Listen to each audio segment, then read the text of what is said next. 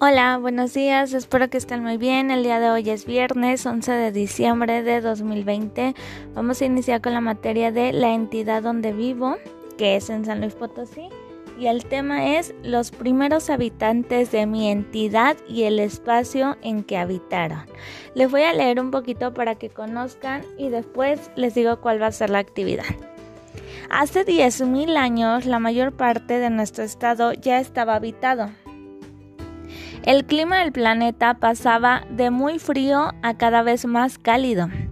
Este cambio de temperatura también se experimentó en el territorio donde hoy vivimos.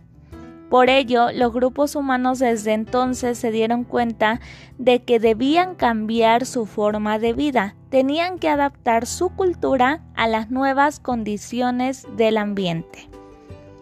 Con el cambio, de un clima frío a uno cálido se producen lluvias, por lo que la tierra que antes estaba cubierta por hielo se volvió fértil. Sin embargo, el clima se tornó tan cálido que grandes extensiones de tierra se transformaron casi en desiertos.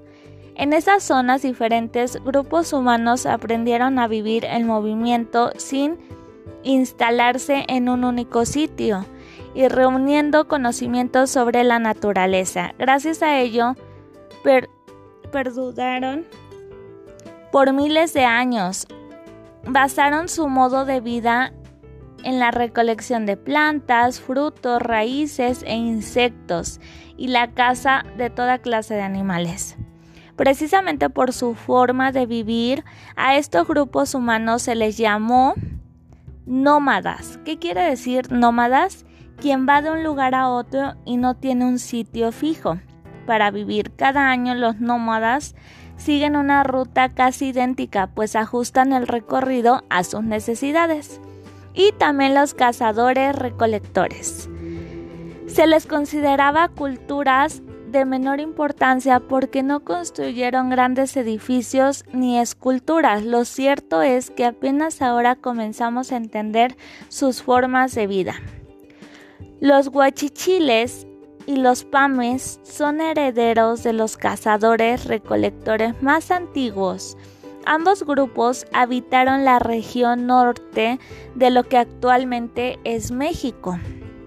También se ha identificado la presencia de zacatecos, cascanes, jonases, guamares, copuses, mascorros, macolias, huashcamas y coyotes, todos ellos identificados hace poco con el nombre común de chichimecas, compartían costumbres y conocimientos.